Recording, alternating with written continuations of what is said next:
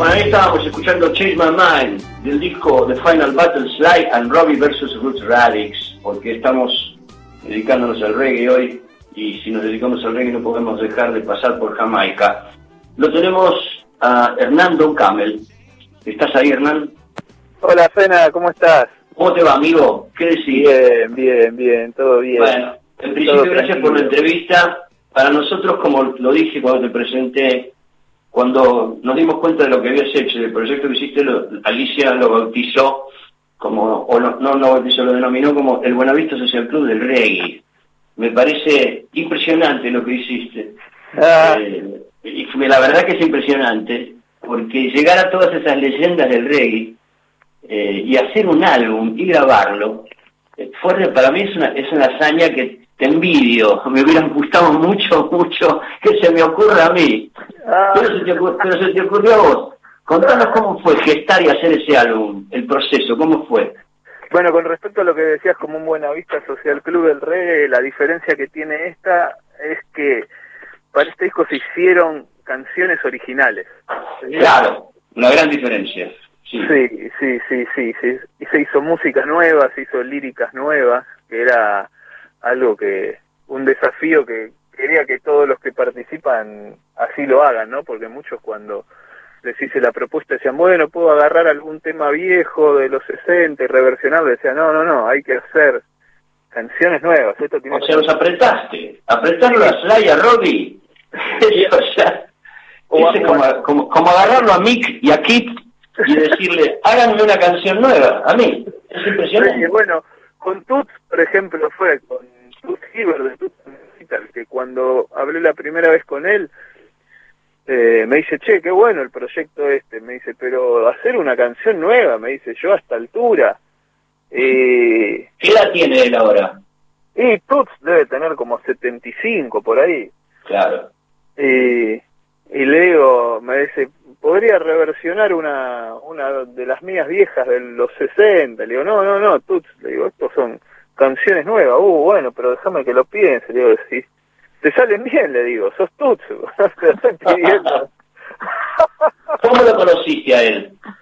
Y a él, a Tuts, lo conocí, bueno, la primera vez fue por medio de llegarle la propuesta por teléfono y después o sea, de, que esta conversación que te acabo de contar fue volver a hablar y a la segunda vez que hablé me dijo, bueno, cuando estés acá en Jamaica y ya con la música grabada, volveme a hablar. Y bueno, estaba ya en, en Jamaica y... ¿Te fuiste para Jamaica? Sí, viajé tres veces allá, no por el proyecto, ¿eh? el, primer viaje fue después de tantos años de trabajar con el reggae acá, en Argentina y de, y de, de producir también a varios jamaiquinos, pero sin, sin haber viajado y de, y de tocar con varios jamaiquinos y músicos ingleses de reggae acá en, en Argentina, viajé a los cuando cumplí los 40, ahora tengo 44. Y, y en ese primer viaje fue como la revelación, llegué allá y dije, bueno, el próximo disco tiene que ser con músicos jamaiquinos estrictamente, ¿viste? La, o sea, ahí descubriendo, curtiendo la raíz del árbol reggae. Pero no sabía ni qué disco ni, ni de qué manera, ¿no? Ni cuándo. Y bueno, y se dio, yo ya era amigo de Flava Holt, bajista y líder de los Root Radix, fundador de los Root Radix, allá por el año 75 y, y se dio... ¿Eras amigo, ¿Eras amigo? ¿Cómo lo conociste? Y yo traje a Argentina a Israel Vibration y los Root Radix por segunda ah. vez acá al país. Ah. En, en, el año 2005. Iba a decir 2006 yo, sí, yo me acuerdo.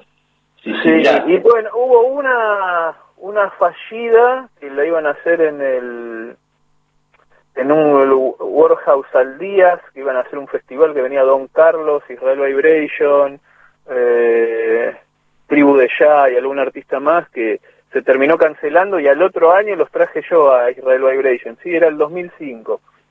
Y bueno, desde ahí que nos conocemos y después en esa por esos años yo tocaba en una banda que había fundado Holly Pibi donde eh, un par de veces más tocamos teloneando a, Israel Vibration, así que ya habíamos curtido un par de veces juntos. Después, eh, él estuvo en mi estudio produciéndole dos temas a Non Palidece, así que ah, mira. habíamos, habíamos ya curtido varias ocasiones juntos, ¿no? Y, y bueno, se dio que venía, fue el año 2017, venía Sly Robbie por primera vez a Argentina y, y cuando me enteré de esa noticia, que para mí son mis superhéroes, ¿viste? no, no, son, son, son, leyendas directamente. Sí, son, leyendas de la música, o sea, Total, del, reggae, salgamos del reggae porque ya son... No, son... no, no solo del reggae, son leyendas de la música, pero además yo me acuerdo de escuchar de escucharlos y decir, estos pibes cambiaron la base de lo que yo tenía en la cabeza, lo acabo de decir recién cuando, te present, cuando los presenté, este, estos pibes cambiaron eh, lo, que uno tenía metido en la cabeza como base, ¿viste? Sí, como lo que era reggae, lo que con lo que conocía como reggae. A mí me pasó lo mismo cuando escuché Black Uhuru por primera vez, que dije, ¿y esto qué onda? ¿Viste? Fue así. Claro, sorpresa total. Sí, una, una novedad, algo, un sonido totalmente diferente. Bueno, el sonido ese, por ejemplo, el sonido Black Uhuru, eh, viene de cuando ellos estaban girando con Peter Tosh, teloneando a los Rolling Stones, que es el, sonido rockers y cómo fue que también que Sly terminó comprando una batería electrónica en Nueva York, que fue la primera batería electrónica que se introdujo en, en Jamaica, una Roland Simmons, eh, me, Sly me decía que cuando ellos estaban con Peter Tosh teloneando a, los Rolling Stones en grandes festivales, que decía que los Rolling Stones sonaban muy fuerte, la batería sonaba muy fuerte y cuando tocaban ellos no. Entonces, en el reggae se usaba de pegarle con el, el, palo al ala. En el ring, en el ring, claro. Entonces, creó el estilo rockers, que es de pegarle al parche, ¿no? Con el palo, que era para decir, che, bueno, tenemos que ponernos a la altura del volumen de cómo suenan las bandas de, de rock. Y, y después en una gira terminó comprando la batería electrónica, que fue, bueno, la, la primera vez que entró la batería electrónica en el reggae fue de la mano de él con Black Uhuru. Así que no solamente que cambió el toque, sino que cambió el sonido, ¿no? El audio, total. Sí, así, una... Y, entonces entonces ellos vinieron acá. Bueno, y cuando me, entero, me entero que vienen acá a Argentina y, y les escribo.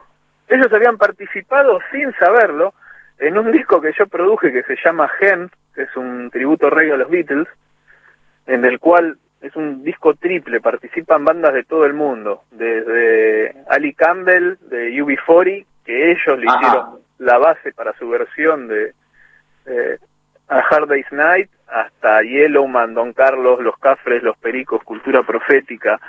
Eh, hay, hay bandas de 18 países diferentes en ese disco. O sea, son, son, los Beatles, son los Beatles eh, en reggae. En, reggae, sí. Antes de ese disco había hecho uno que se llama El Álbum Verde, que era con bandas latinoamericanas destacadas, eh, incluidos los Scatalites, fundadores del, del ska. Ese disco lo había hecho en el 2004, salió. Y Hemp es la continuación así en, en versión triple, ¿no? Ya como que fue un disco muy laborioso ese, porque aparte ya abarcaba el mundo. Y, y bueno, me entero que viene en Sly and Robbie y, ahí me baja la idea, ¿viste? decir, yo me había traído varios discos y varios discos y libros de Jamaica en el primer viaje y en uno había leído la, la historia de Sly and Robbie y los Root Radix en el 75, 76, 77 habían sido competencia en Jamaica. Ah, eh, mira, ah, de, ahí, de ahí viene The, Bat, The Final Battle. Claro, de ahí viene el nombre de Final Battle. Después, ¿qué pasó? Sly and Robbie ya despegaron como a ser eh, artistas más allá del reggae, ¿no? Empiezan a trabajar con los Rolling Stones, con Simple Red, con, con Bob Dylan con Bob Dylan. Si no me equivoco, tocaron en un disco de Bob Dylan. Sí, en Infidels. En Infidels, totalmente. Me acuerdo perfecto. Bueno, con Gray Jones, con No Doubt, qué sé yo, laburaron con, con, con Sting, con muchísimos artistas de, primer nivel del rock, ¿no? Entonces, ya ellos se fueron de, de la isla y los Root Radis quedaron, ¿no? Haciendo el laburo que venían haciendo.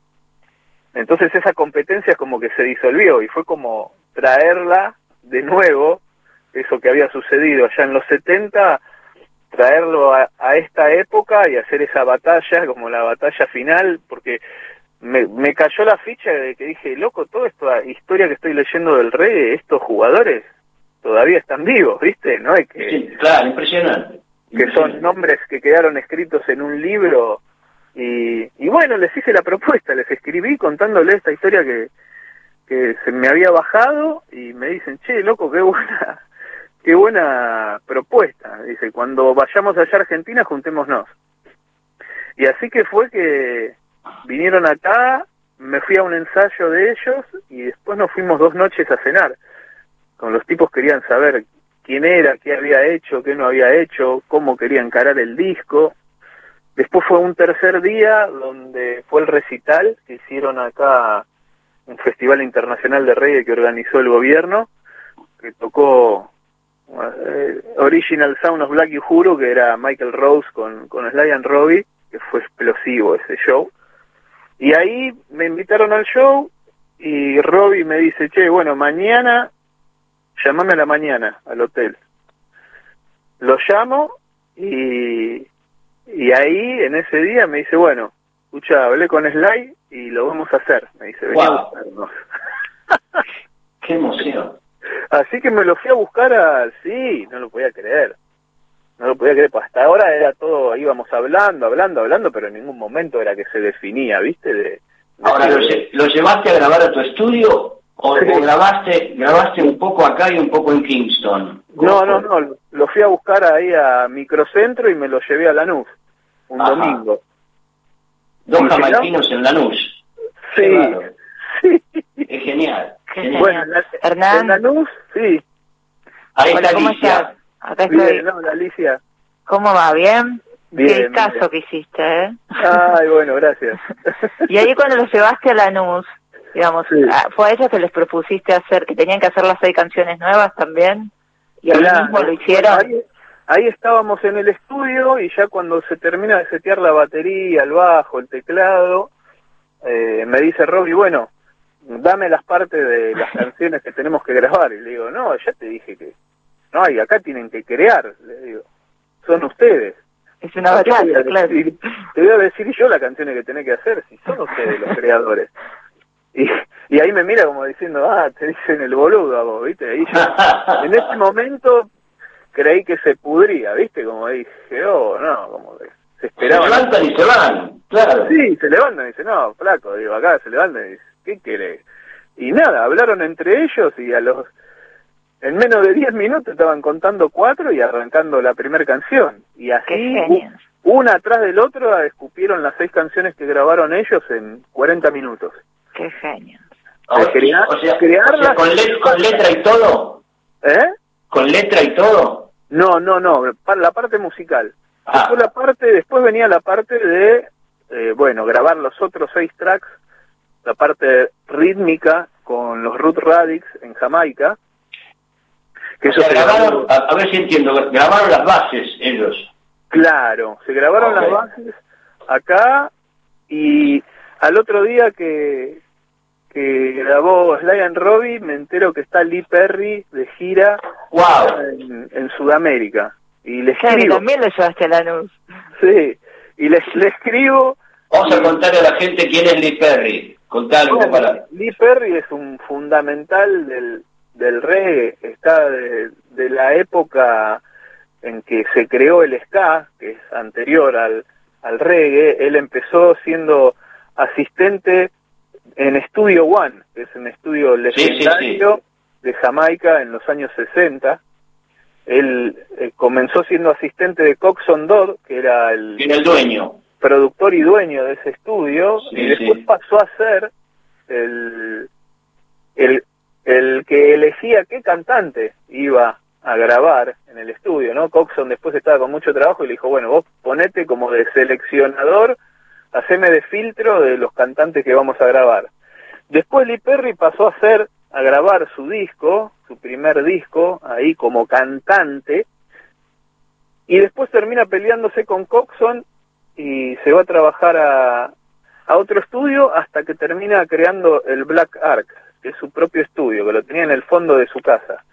Ahí Lee Perry en el Black Ark graba cinco discos que son fundamentales del reggae, entre uno de ellos War in a Babylon de Max Romeo o The Heart of the Congos de The Congos, Police and Thieves de Junior Marvin y, crea un nuevo sonido, ¿sí? Y empieza ahí a experimentar con el dub.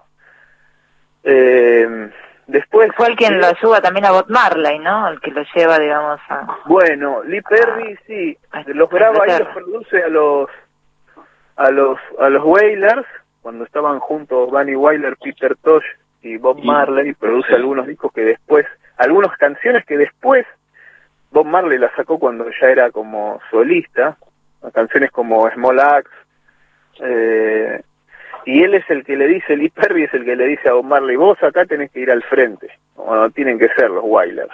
Ya ahí él le tira el indicio, esto tiene que ser Bob Marley and, the Wailers, ¿sí? No se equivocó el muchacho, ¿no? No, se equivocó para nada. Bueno, y, y, terminando de cerrar, de cerrar cómo fue la historia, te encontraste con Lee Perry.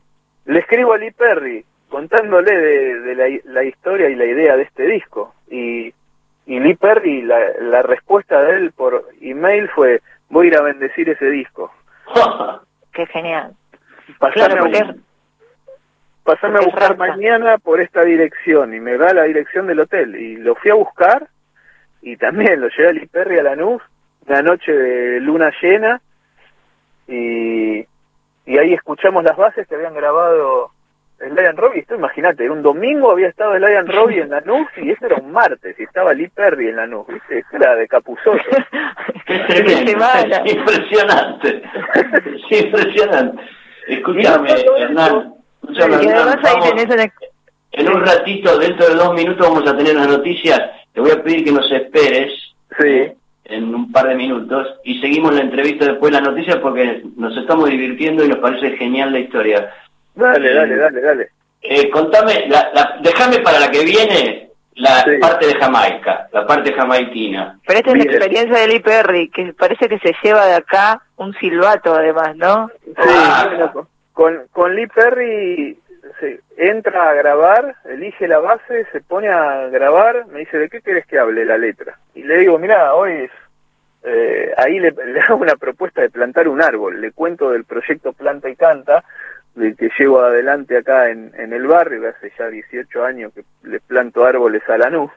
Y le digo, ¿querés plantar un árbol, Lee? Me dice, sí, sí, vamos a plantar un árbol. Me dice, bueno, era una noche de luna llena. Eh, le digo, bueno, el disco ya sabés, le digo, es un disco de Sly and Robbie versus los Root Radic. Le digo, vos vas a grabar para Sly and Robbie. Así que bueno, ahí se metió a crear así, online. Dijo, grabemos, pone para grabar, grabamos, grabó toda una voz, déjame esa voz, voy a grabar otra arriba. Y así fue la creación que hizo del disco, de, la canción que se llama Full Moon Planta Tree. Terminó de grabar, nos fuimos a plantar un árbol, eso también, era martes 11 de la noche y estaba ahí Lee Perry plantando un árbol en la nuz y guardándose un poco de tierra en su maletín mágico. Impresionante. muy impresionante, Muy, increíble. Y después llegó un Simpson, ¿no? ¿Por qué te llevó de tu casa? Algo. Ah, le digo, Lee, ¿querés grabar percusiones en, en este tema? Me dice, bueno, me gustaría, pero yo no tengo nada, no traje nada. Le digo, yo soy percusionista. Le digo, pará, ahí te bajo mi set. Y, y ni bien lo vi grabar y, o sea, cosas que... Hernán, te, interrumpo porque vamos a las noticias. Dale, vamos. Después de las noticias seguimos hablando con Hernán Don Camel, un gran productor que hizo The Final Battle. Nos, nos encontramos en un ratito. Ahí vamos.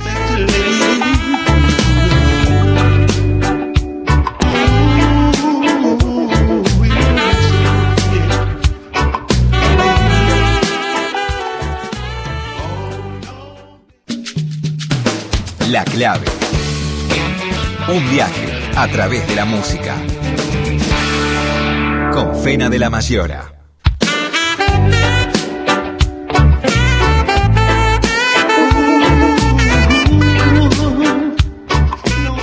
¿Estás ahí, Hernán? Acá estoy, acá estoy. Bueno, informado. Eh, le cuento a la gente que se recién se engancha que estamos hablando con Hernando Camel, un productor argentino que logró la hazaña de juntar a los más grandes leyendas del reggae porque estamos hablando de reggae hoy, eh, hizo un disco maravilloso que se llama The Final Battle. Eh, y estamos, está contándonos las anécdotas de, cómo fue esa producción. Contanos la parte jamaiquina, Hernán. ¿Cómo fue eso? Bueno, te, te, cierro acá en Argentina lo que terminó de pasar acá. Al poco tiempo de grabarlo a, a Lee Perry, llega por primera vez a Argentina Ken Boot y le cuento del disco y me dice lo mismo, venime a buscar acá al, al hotel, me fui a que te quiero conocer y ahí le conté y me da una palmada así en la espalda y me dice, vos amás la música, me dice, vamos al estudio a grabar. Ya tenías, ya tenías un par de haces ahí, ¿viste? También, para enganchar a los otros, ¿no? Sí, sí, sí, o sea, a todos los que le, lo, les copaba a los cantantes, les copaba la historia de que siempre Sly Rob y los Root Radix eran los músicos que estaban atrás, ¿viste? Claro, claro. Eh, los cantantes solistas sacan, no sé, Freddie McGregor saca un disco y dice Freddie McGregor en la tapa, no dice Freddie McGregor y los Root Radix. Israel Vibration saca un disco y no dice Israel Vibration y los Root Radix, dice Israel Vibration. Eh, Claro, y en este es genial. de decir, loco, después de estos monos que le vienen haciendo la música después de 45 años, es como que llegó el momento de reconocerlos, ¿viste? Y de que pasen ellos a tener el nombre grande y ustedes van a estar más chiquititos en la tapa, ¿sí? Eh, eh, ese era, es, era y es el espíritu que tiene el disco, como de finalmente reconocer lo que hicieron Sly and Robbie y los Ruth Radic por la música jamaiquina. Así que bueno, vino Ken Boot a grabar y en el auto, íbamos en el auto y me dice, loco, ¿sabes que íbamos escuchando ya la canción que yo había elegido para él, ¿no? Y me dice, ¿sabes que siempre quise conocer Argentina? Me dice, hace 50 años que canto. Y ahora que estoy acá, me dice, me encanta el país. Hace cuatro días ya que estoy acá y me llevaron acá, allá, y me encanta Argentina. Me dice, ¿puedo hacer una canción que, que hable de Argentina como una chica de la que me enamoré y, y le digo, sí, le digo, sos vos, ahí, la que te pinte, ¿viste? Y bueno, iba en el auto así, ya tirando como una, una melo y una letra, llegamos al estudio, la terminó de cerrar tipo en media hora y, y grabamos, la canción se llama Argentina también, esa es otra de la vamos, la vamos a poner cuando, cuando cerremos la entrevista, ya se lo estoy diciendo a Juliana. Juliana, vamos a poner la canción llamada Argentina Sly Robbie featuring Ken Booth. Sí. Contame, la grabado en Argentina, no solamente que se llama Argentina, sino que grabado en Argentina, ¿no? grabado en Lanús.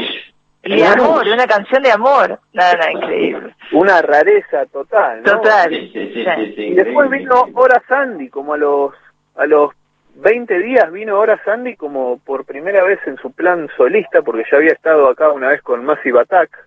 Y y también lo invito a participar del disco y lo mismo, ahora Sandy en la nube grabando, y yo dije, bueno, loco, esto sí, fue bendecido por Lee Perry, esto viene fluyendo de una manera increíble. Cuando, eh, vamos a la parte de Jamaica, cuando Sly and Robbie me dicen que, que sí del disco, le escribo a Flava de los Root Radix y le cuento, y a los cinco minutos me llama por teléfono, me dice, Hernán, me dice, yo intuía que este disco en alguna parte de la historia iba a suceder, pero nunca me imaginé que vos me dijeras que lo ibas a hacer. Me dice, ya estamos listos acá en Jamaica, me dice, con los Root Radic. ¿Cuándo nos venís a grabar?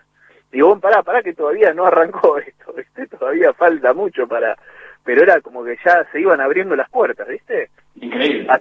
Así que antes de viajar a Jamaica, ya yo fui viendo qué, qué jugadores quería para las las canciones de los Rod Radek, ¿no?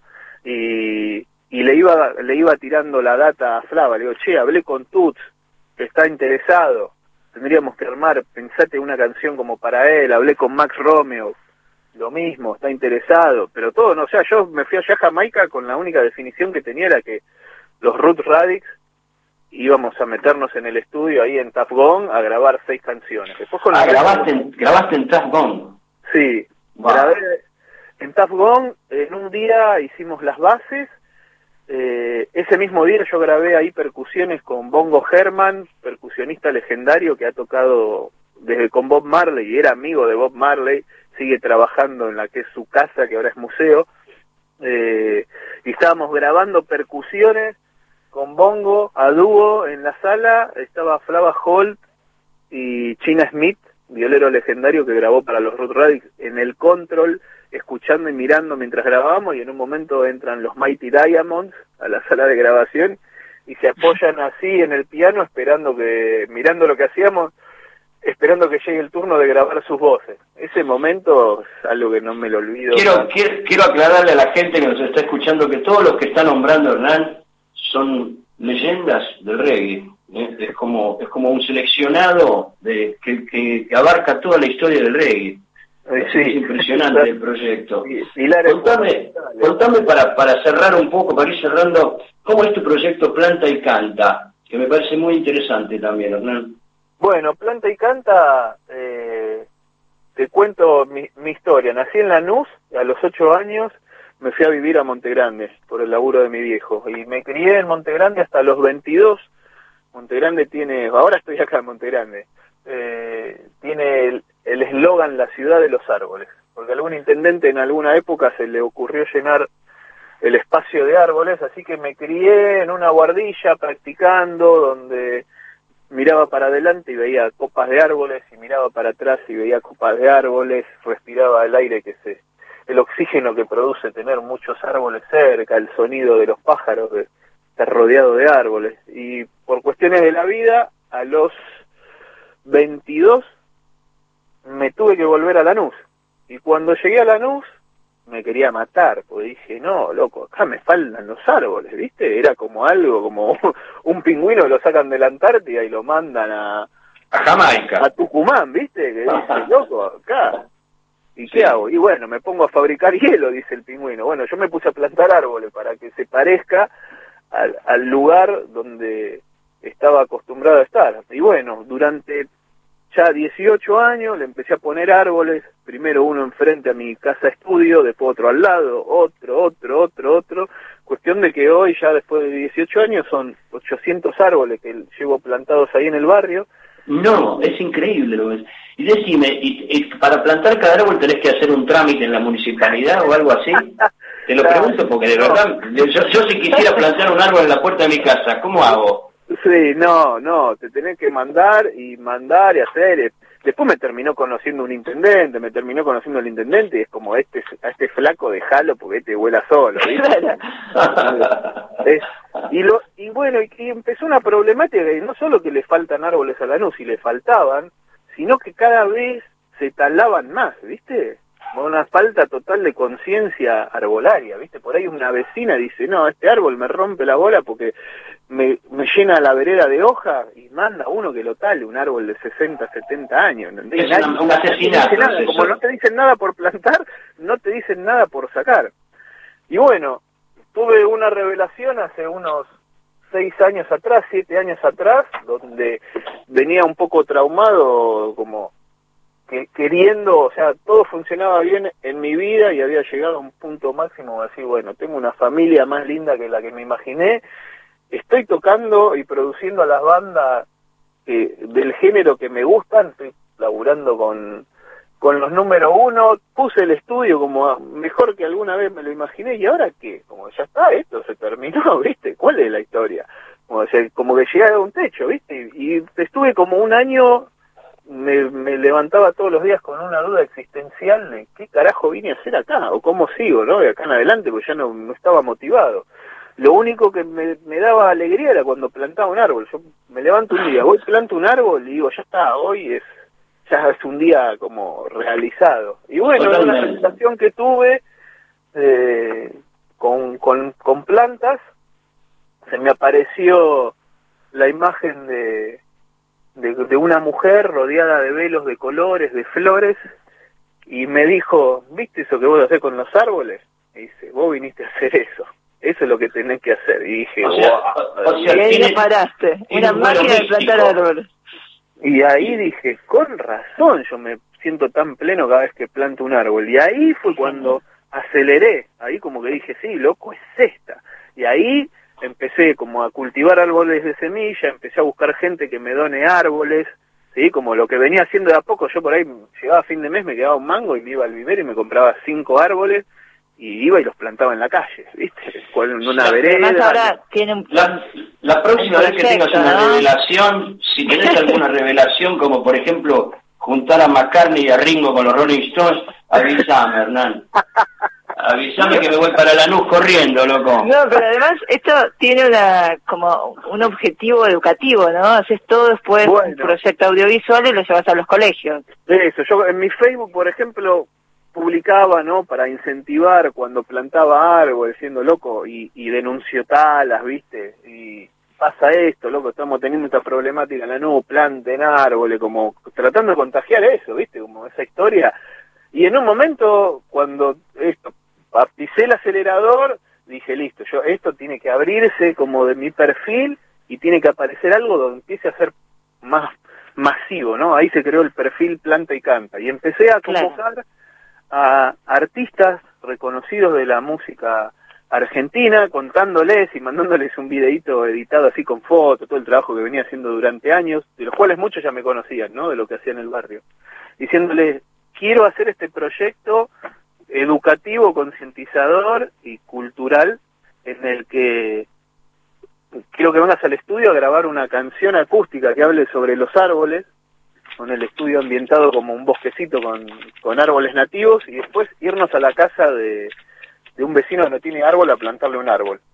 bueno, empezó con Tonolec, después con Lito Nevia, después con Diego Frenkel, las canciones que cantan tienen que estar relacionadas con los árboles, ¿no?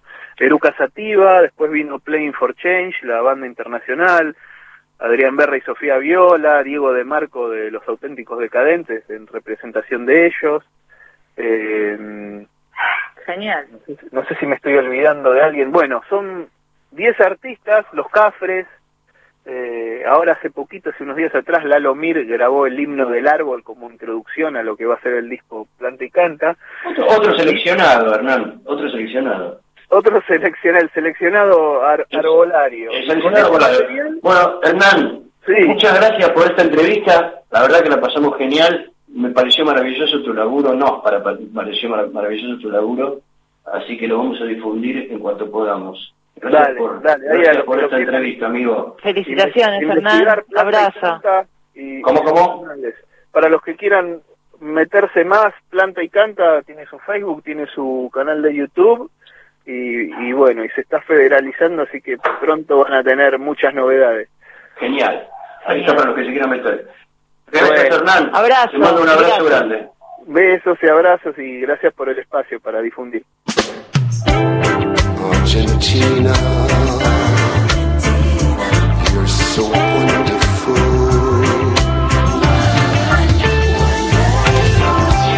I've been waiting a long, long Now I'm here, I feel so fine.